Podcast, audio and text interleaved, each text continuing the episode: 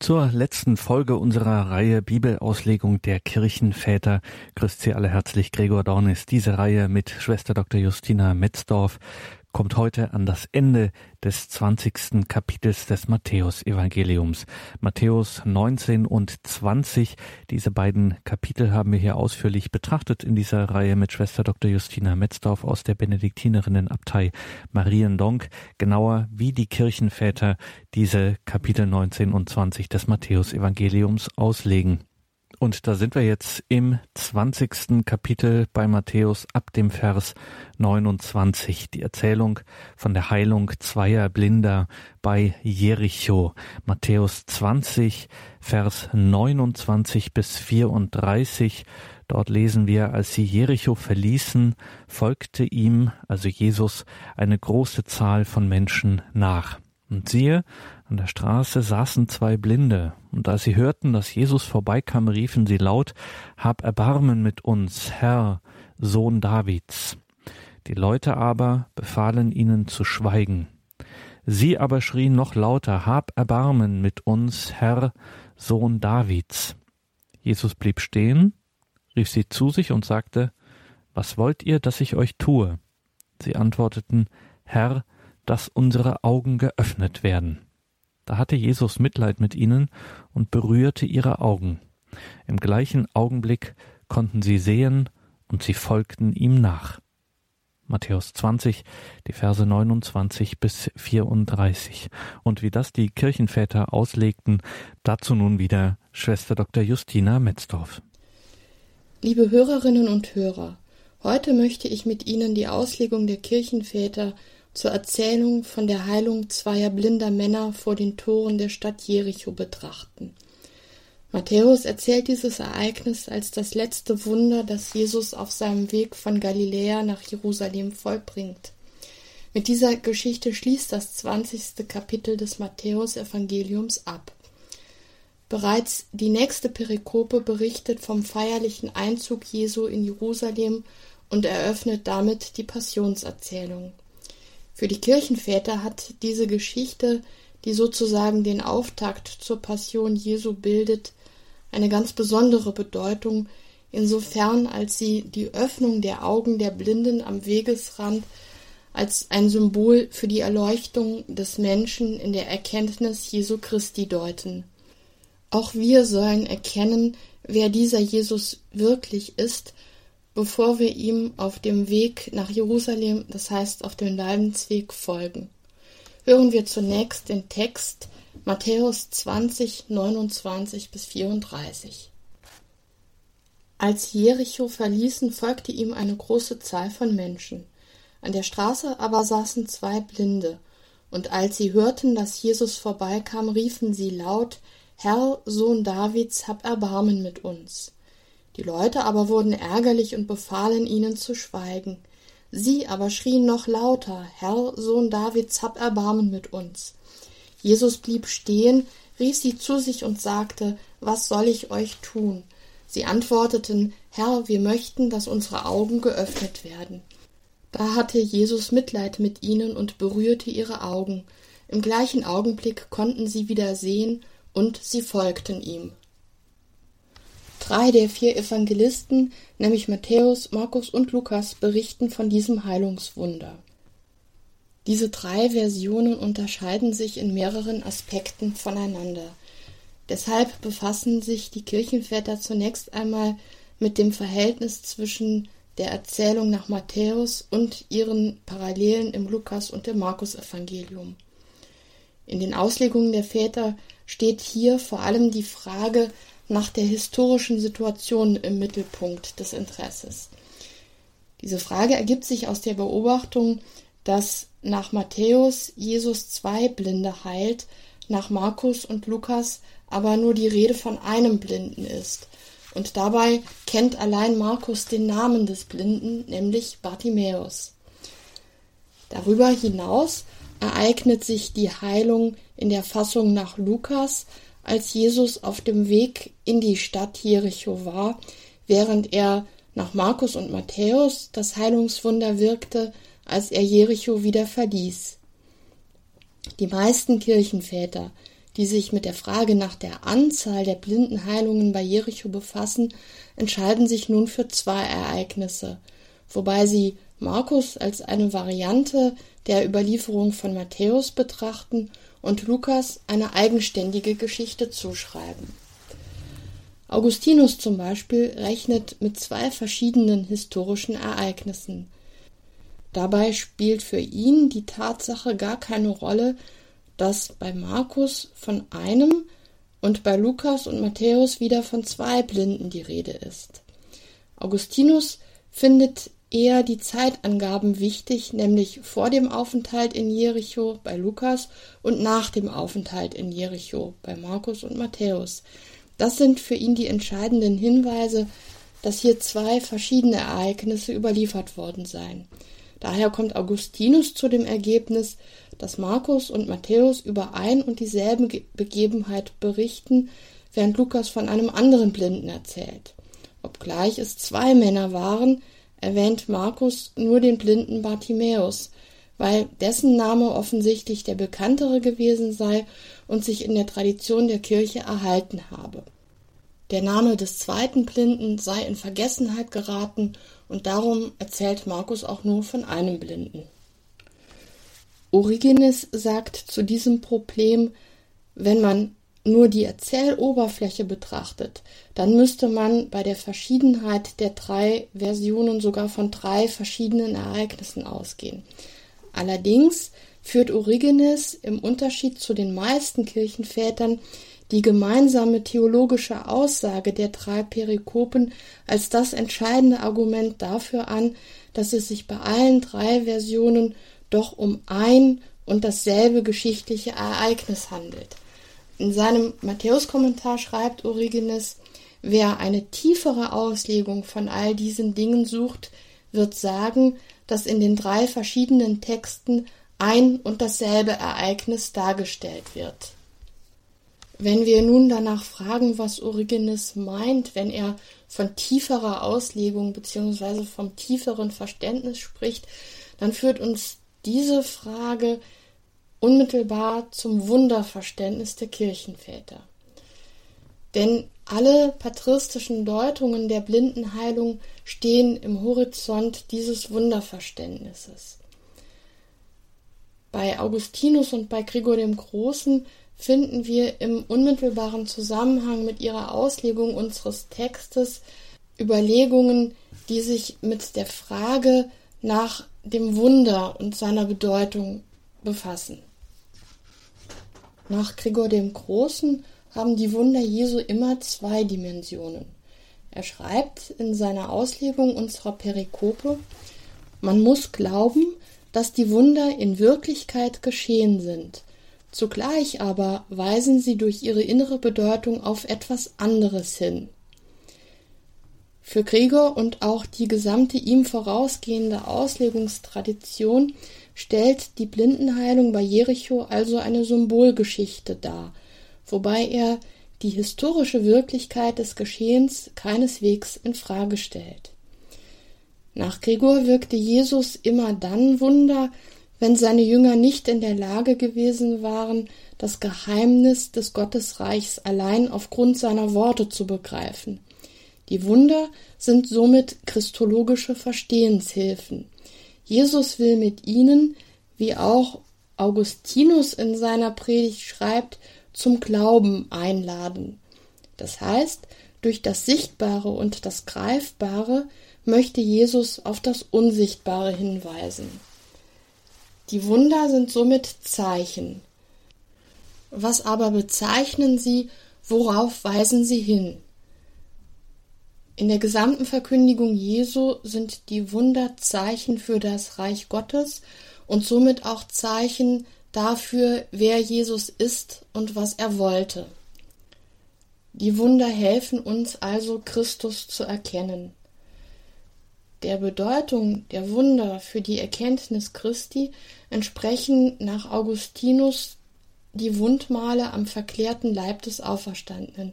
Sie sind als die sichtbaren Zeichen seiner Identität notwendig, damit seine Jünger ihn erkennen können.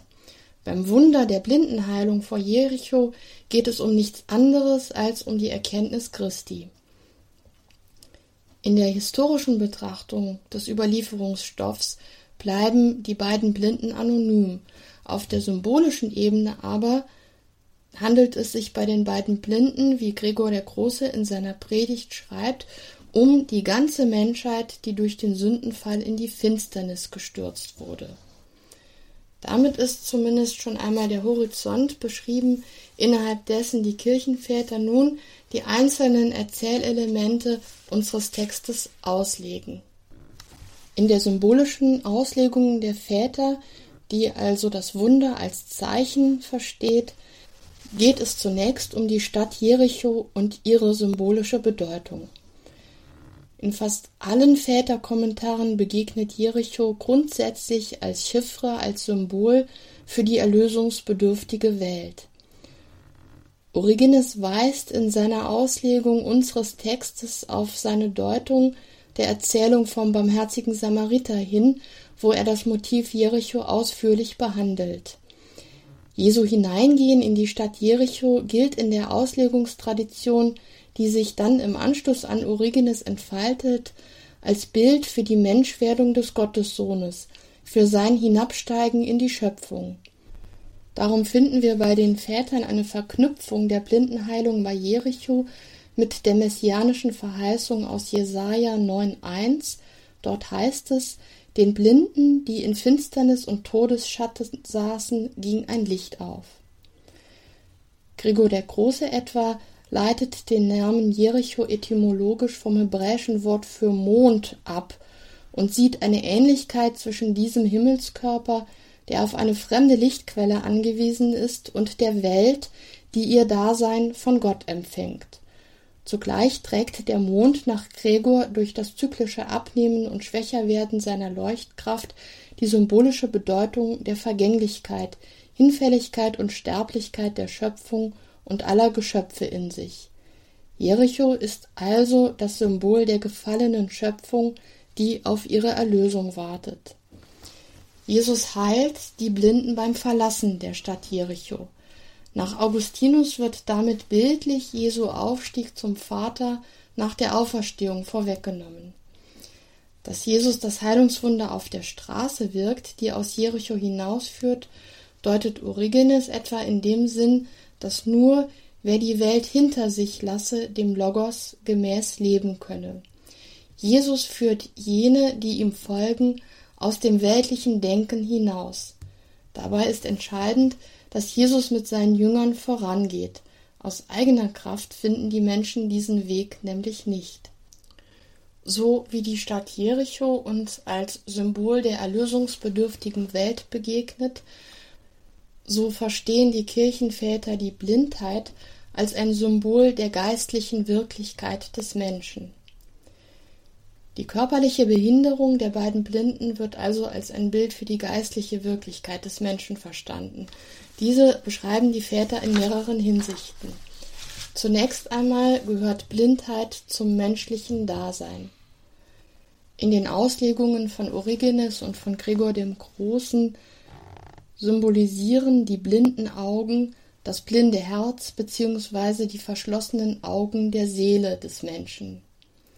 Hinter dieser Deutung steht das biblische Motiv, das Blindheit den Mangel an Gotteserkenntnis symbolisiert. Origenes führt Jesu Wort aus der Bergpredigt an, nachdem nur die Menschen reinen Herzens Gott zu schauen vermögen. Von den Leidenschaften und Begierden dagegen werde das Herz beschmutzt und damit verdunkelt. Wer ein unmoralisches Leben führt, sich von seinen Lüsten und Launen beherrschen lässt, der kann Gott nicht erkennen und ist im Herzen blind. Die Echtheit und Tiefe des Glaubens ist demnach zuinnerst mit einer lauteren Lebensführung verbunden. Allerdings gehört eine gewisse Blindheit für Gottes Wahrheit zur menschlichen Wirklichkeit an sich.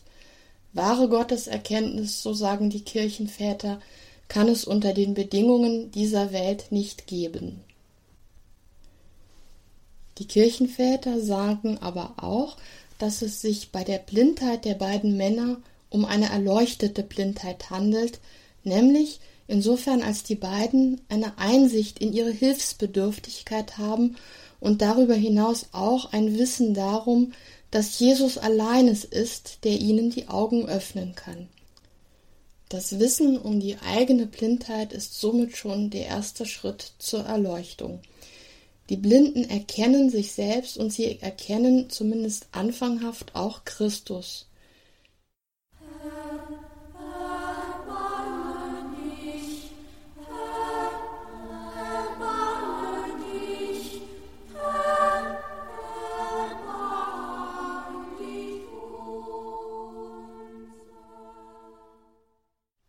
Der körperlichen Blindheit der beiden steht eine umso schärfere geistige Sehkraft gegenüber. Im Buch Jesus Sirach im 24. Kapitel heißt es, wie eine Palme in Engedi wuchs ich empor, wie eine Rose in Jericho. Diese Rose in Jericho ist im Buch Jesus Sirach Bild für die Weisheit. Nach Ansicht der Kirchenväter zeigen die beiden Blinden sogar einen klareren Blick als selbst die Jünger Jesu. In der Szene, die Johannes im 14. Kapitel überliefert, tritt Philippus mit der Bitte an Jesus heran, er möge den Jüngern den Vater zeigen, woraufhin Jesus zur Antwort gibt, Schon so lange bin ich bei euch und du hast mich nicht erkannt. Wer mich gesehen hat, hat den Vater gesehen. Augustinus sieht in dieser Szene einen Spiegel der Blindheit des Herzens. Die Jünger, vertreten in der Gestalt des Philippus, erkennen Jesus nur durch die Augen des Fleisches, wie Augustinus sagt, das heißt, sie sehen den Menschen, nicht aber den menschgewordenen, dem Vater wesensgleichen Gott. Dabei bedingt sich die Erkenntnis von Sohn und Vater gegenseitig. Philippus kann auch nicht wirklich den Vater sehen, sonst würde er zugleich den Sohn erkennen. Ohne die Erkenntnis Christi bleibt das Gottesbild also mangelhaft. Die Blinden hier in Jericho, die Christus auch ohne ihre Augen erkennen können, sind in diesem Punkt den Jüngern schon ein ganzes Stück voraus. Im Text des Matthäusevangeliums heißt es, dass die beiden Blinden am Straßenrand sitzen, wörtlich neben dem Weg. Der Begriff Weg liefert den Kirchenvätern nun das Stichwort, über das sie zu Jesu Wort Ich bin der Weg, die Wahrheit und das Leben gelangen und von daher die Position der Blinden nämlich neben dem Weg deuten. Die Präposition neben drückt einerseits eine Nähe zum Weg aus, andererseits aber auch eine Stellung abseits. Aus dieser Beobachtung folgern die Väter entweder eine positive oder eine eher negative Deutung der Beziehung zwischen den Blinden und zu Jesus. Schauen wir uns zunächst die positive Deutung an, sich in der Nähe des Wegs befinden. Einige Kirchenväter bringen die Straße, auf der Jesus geht, in einen Stichwortzusammenhang mit dem Weg des Gerechten aus Psalm 1. Wer an der Straße sitzt, auf der Jesus geht, befindet sich nicht auf dem Weg der Frevler. Das bedeutet, dass das Tun guter Werke bereits in die Nähe Jesu führt. Dieser Gedanke steht im Zusammenhang mit dem Verständnis der beiden Blinden als Symbol für die Heidenvölker, die den Weg des Gesetzes, also die Halacha, nicht kennen, aber dennoch durch ihr von der Natur aus eingestiftetes Wissen um das Gute ganz in seine Nähe gelangen können. Zugleich trifft das Sitzen neben dem Weg aber auch auf Israel zu, sofern die Blinden als Bild des Gottesvolks betrachtet werden. Denn bis zum Erscheinen Jesu Christi wurde auch Israel die Wahrheit Gottes noch nicht vollständig offenbart.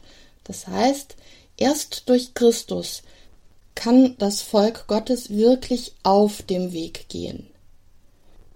Die negative Deutung von neben dem Weg sitzen heißt den Weg verfehlen.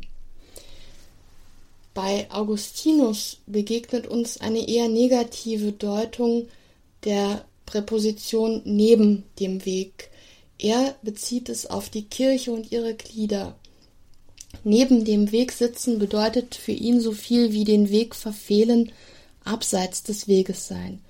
Konkret denkt Augustinus bei den Blinden, die sich neben dem Weg aufhalten, an Menschen, die zwar Gott mit den Lippen verehren, sich also scheinbar ganz in seiner Nähe befinden, aber im Herzen doch weit von ihm entfernt sind.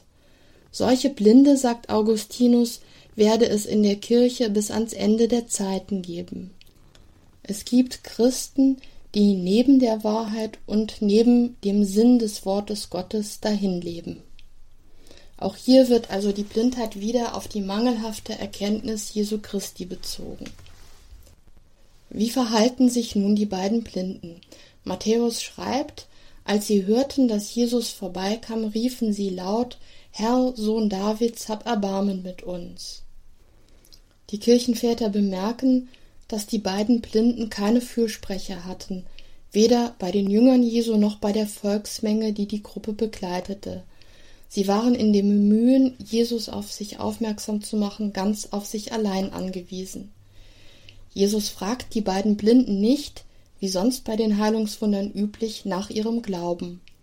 Johannes Chrysostomus deutet diese Besonderheit in dem Sinn, dass das laute Rufen und die Beharrlichkeit der Blinden gegen alle Versuche, sie zum Schweigen zu bringen, ihren Glauben und ihr Vertrauen in Jesus völlig hinreichend zum Ausdruck brachte und Jesus deshalb nicht noch ausdrücklich nach ihrem Glauben fragen musste. Chrysostomus stellt außerdem fest, dass der Evangelist überhaupt nichts über die moralische Verfassung der Blinden oder ihre Lebensführung berichtet. Allein ihr starkes Verlangen nach Jesu Zuwendung, ihre Ausdauer und ihre Beharrlichkeit werden in der Erzählung besonders eindrücklich dargestellt. Darum bedeutet Chrysostomus den starken Willen der Blinden, geheilt zu werden, als die entscheidende und einzig notwendige Voraussetzung der Begegnung mit Christus. In dieser Hinsicht gelten die beiden Blinden als Vorbild für alle Christen, für die ebenso zutreffe, dass sie keine asketischen oder moralischen Leistungen vorweisen müssen, um im Gebet vor Gott treten zu können und Erhörung zu finden.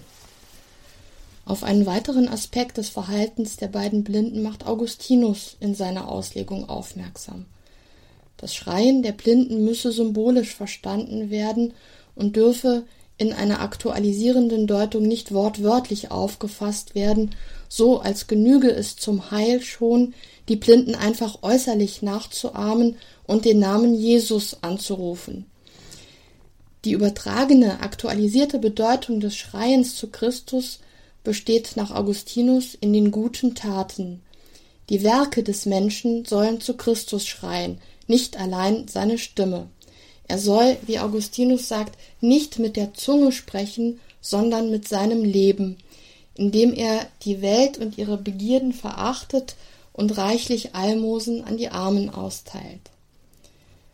Darüber hinaus bringt Augustinus das Schreien der Blinden auch mit dem Schreien der Propheten in Verbindung.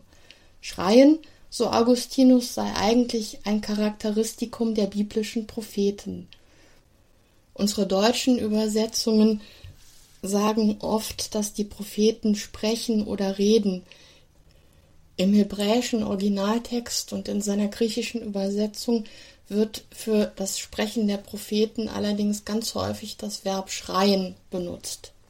Somit stehen die beiden Blinden, indem sie den christologischen Titel Sohn Davids und Herr hinausschreien, in der Tradition von Mose, Jesaja, Jeremia und Ezechiel. Das Schreien der Blinden ist Verkündigung Christi. Matthäus berichtet nun von der Reaktion der Leute. Er schreibt, die Leute aber wurden ärgerlich und befahlen, ihnen zu schweigen. Matthäus entsprechend wird Jesus auf dem Weg von einer großen Menschenmenge begleitet. Diese Leute ärgern sich über die beiden Blinden und versuchen sie zum Schweigen zu bringen. In den Auslegungen der Kirchenväter dieses Verses geht es nun um das Motiv, aus dem heraus die Menschenmenge versucht, die Blinden von Jesus fernzuhalten. Manche Kirchenväter versuchen hier eine kulturgeschichtliche Erklärung. Sie schreiben, es sei vollkommen üblich, dass ein Armer es nicht wagt, einen bedeutenden Menschen in der Öffentlichkeit zu grüßen. Diese gesellschaftliche Konvention sei nun aber von den beiden Blinden missachtet worden, und deshalb habe die Menschenmenge eingegriffen, um die sozialen Gepflogenheiten zu wahren. Die Kirchenväter versuchen hier im Verhalten der Menschenmenge ein ehrenhaftes, weil sozial anerkanntes Motiv zu finden. Es gibt aber auch Kirchenväter, deren Deutung hierzu in einem ausdrücklichen Widerspruch stehen. Dazu gehört Hilarius von Poitiers. Seiner Ansicht nach gab nämlich überhaupt nicht der Respekt vor der Würde Jesu den Ausschlag, dass die Menge einschreitet, sondern gerade das Gegenteil. Die Menschenmenge habe verhindern wollen, dass Jesus mit dem Würdetitel Sohn Davids angeredet würde. Deshalb versuchten die Leute, die Blinden zum Schweigen zu bringen. Augustinus setzt mit seiner aktualisierenden Deutung der Menschenmenge an der Tatsache an, dass es sich bei der Menge ja um jene Menschen handle, die sich in der Nähe Jesu befinden, die mit ihm zusammen auf dem Weg sind. Darum sieht Augustinus in ihnen ein Bild für die getauften Christen, für die Glieder der Kirche. Es handelt sich aber um schlechte Christen, insofern als sie mit ihrem Verhalten andere daran hindern, auf das Evangelium zu hören und danach zu leben. Es sind irdisch materialistisch gesinnte Menschen, die andere vom Aufstieg und Fortschreiten im geistlichen Leben abbringen wollen. Gregor der Große knüpft an diese Vorgabe Augustins an, wobei er den Gegensatz zwischen den Blinden und der Menge nicht zwischen guten und schlechten Christen sieht, sondern jeweils im Innern des einzelnen Menschen festmacht. Die Menge symbolisiert die Schwärme fleischlicher Begierden, wie Gregor schreibt, also Untugenden und Lasterhaftigkeiten, die die ganze Aufmerksamkeit des Menschen auf sich zu ziehen versuchen so wie die Blinden angesichts derer, die sie von Jesus fernhalten wollen, nur noch lauter schreien, müsse sich der Christ angesichts des heftigen Ansturms der fleischlichen Gedanken mit seiner ganzen Kraft auf das Beten konzentrieren. Doch selbst im Gebet, weiß Gregor, blieben die Bilder der Sünden oft vor Augen und man muss sie ertragen, so wie die Blinden in ihrer Begegnung mit Jesus stets von den Scharen, die sie von ihm fernhalten wollen, umgeben bleiben.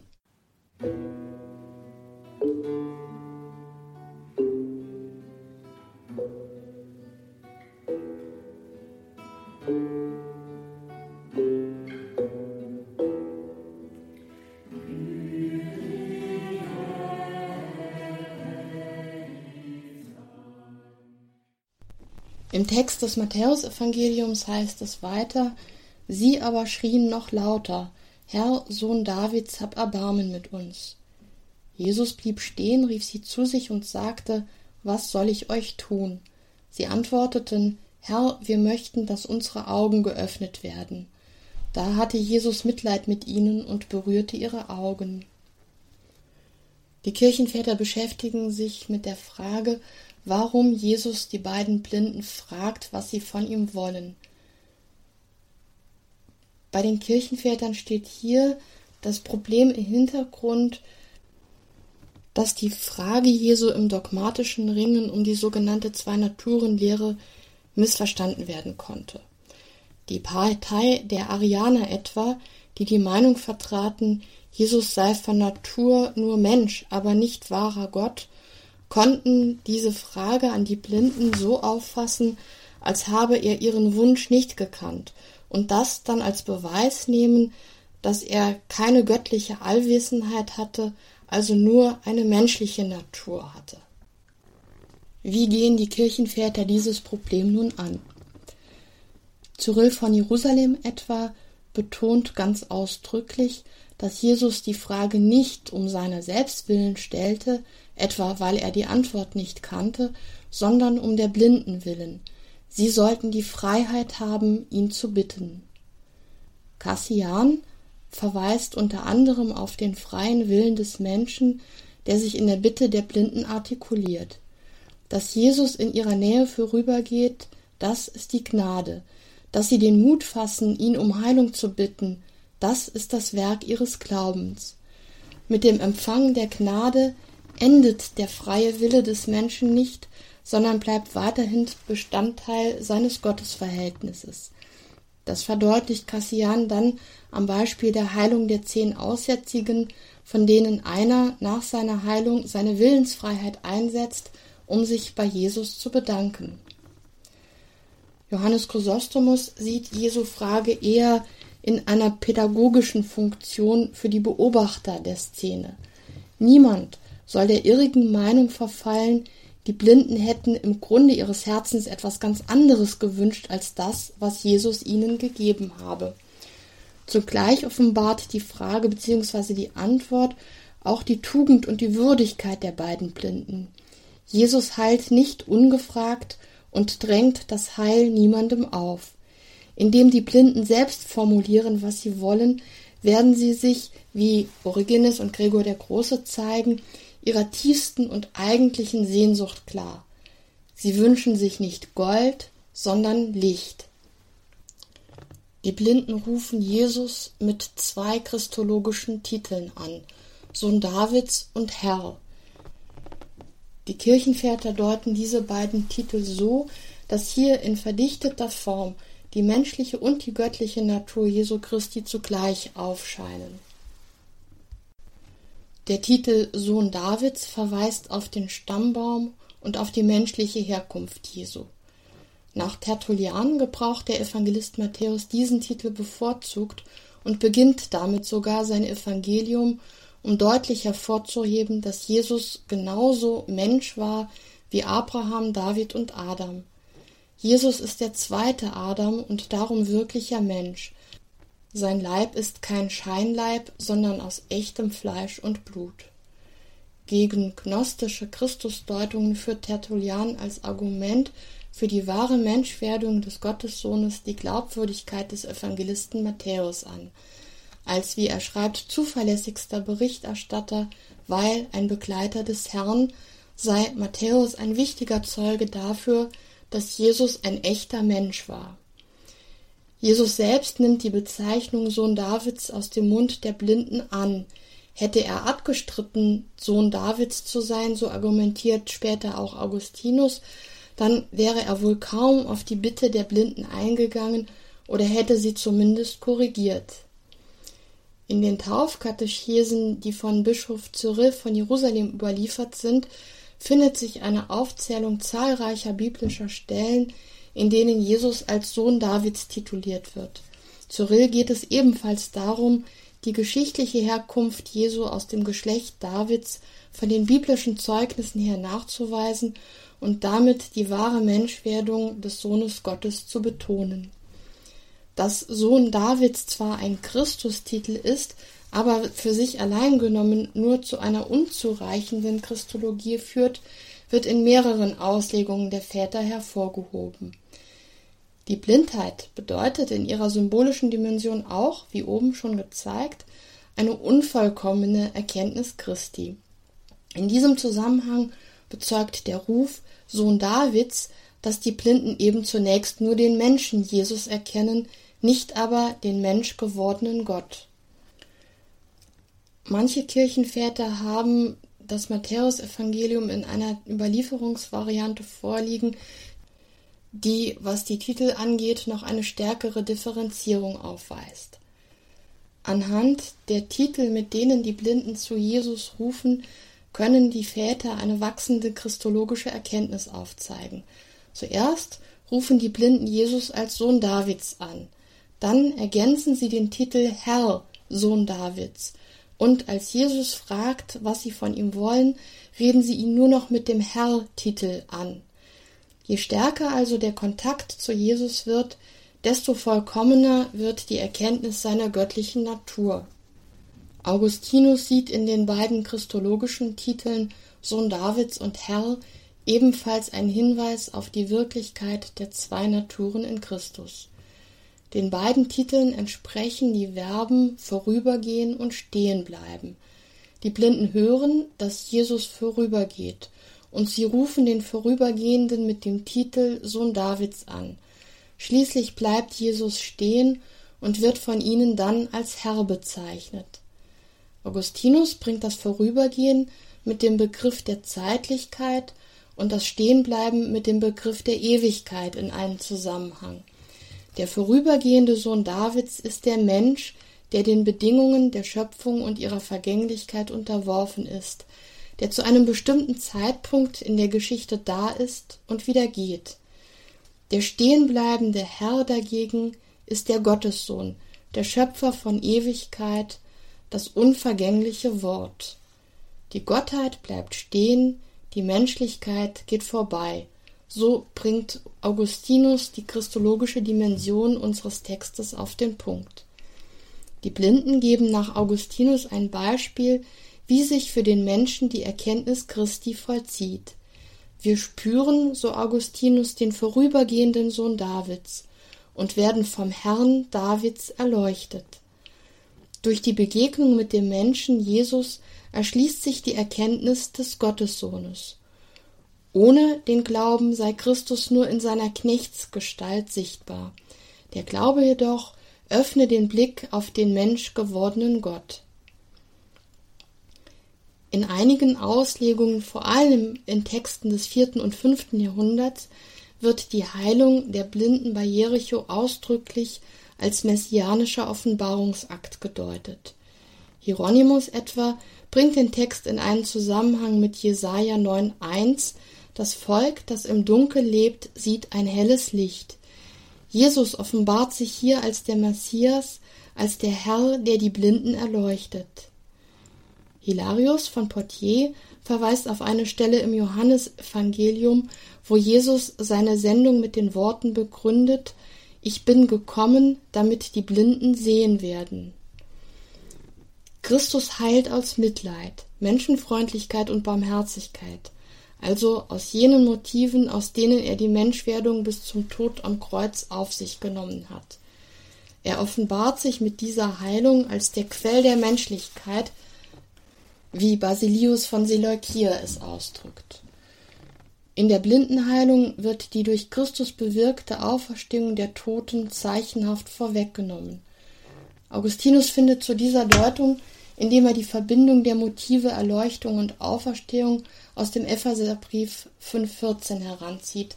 Dort heißt es: Wach auf, du Schläfer, und steh auf von den Toten, und Christus wird dich erleuchten. Als Arzt des ewigen Heils, so Augustinus, benötigt Christus keine andere Medizin als nur sein Wort.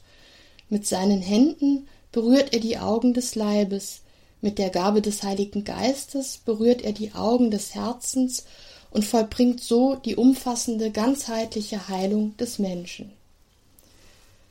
Matthäus Evangelium heißt es nun weiter, im gleichen Augenblick konnten sie wieder sehen und sie folgten ihm.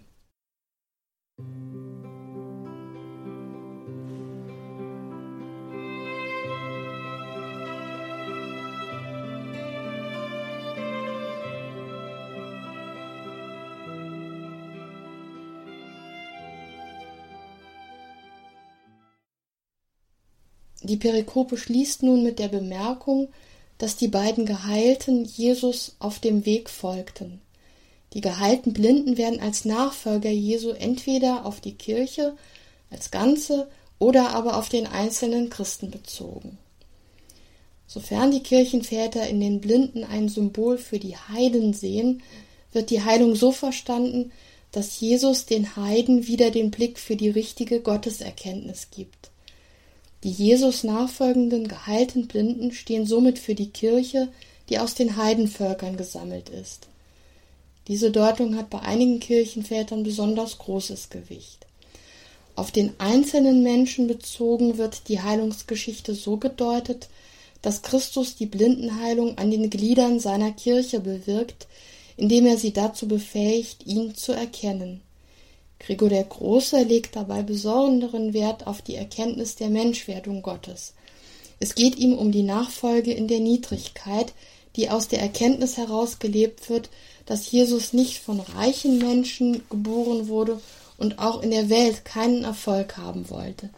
Die Nachfolge der geheilten und zur wahren Erkenntnis des menschgewordenen Gottes gelangten Blinden besteht darin, Jesus nachzuahmen, also im Handeln und in der Lebensführung das zu vollziehen, was der geistig-theologischen Erkenntnis entspricht. Für die Kirchenväter ist es also in ihrer Auslegung der Blindenheilungsgeschichte wichtig, dass wir in Jesus nicht nur den Gott erkennen, sondern vor allem den Menschen, dessen Natur der Sohn Gottes angenommen hat. Die Kirchenväter nehmen darum auch in diesem Zusammenhang Bezug auf den Philippa-Hymnus, in dem es heißt, er war Gott gleich, hielt aber nicht daran fest, wie Gott zu sein, sondern er entäußerte sich und wurde wie ein Sklave und den Menschen gleich. Sein Leben war das eines Menschen. Er erniedrigte sich und war gehorsam bis zum Tod, bis zum Tod am Kreuz. Christus zu erkennen, ist für die Kirchenväter ein existenzielles Geschehen. Das heißt, ihn zu erkennen heißt immer ihm nachfolgen. Der Weg der Nachfolge aber führt durch jene Erniedrigung, die mit der menschlichen Geburt in Bethlehem beginnt und mit dem menschlichen Sterben am Kreuz vollendet wird. Die Erkenntnis Christi, wie sie die Kirchenväter verstehen, führt an diesem Weg nicht vorbei. Das war Schwester Dr. Justina Metzdorf aus der Benediktinerinnenabtei Mariendonk in Greffrath in Nordrhein-Westfalen. Mit der Bibelauslegung bei den Kirchenvätern schließt sie heute diese Reihe ab. Es ging um die Erzählung von der Heilung von zwei Blinden bei Jericho, zu finden im 20. Kapitel des Matthäusevangeliums ab dem Vers 29. Diese Sendung können Sie natürlich auf einer CD nachhören, beziehungsweise im Podcast schauen Sie dazu auf horeb.org, horeb.org. Und wenn Sie dort auch ins Tagesprogramm schauen, in die Details zu dieser Sendung, da finden Sie einen Link zur Abtei Mariendonk, wo Bibelauslegung, wo Kirchenväter, also die Theologen der frühen Kirche, ganz zentral erforscht, behandelt werden. Dorthin werden Sie dann auch einen Link finden bei uns in den Details zur Sendung auf mariendonk.de, eine Internetadresse, die sich auf jeden Fall lohnt, da vorbeizuschauen. Viele Texte sind dort verfügbar, hat man auch nicht alle Tage diesen Service. Da findet man auf jeden Fall viel geistlichen Gewinn mit den Angeboten auf mariendonk.de zum Thema Heilige Schrift, zum Thema Kirchenväter, mariendonk.de.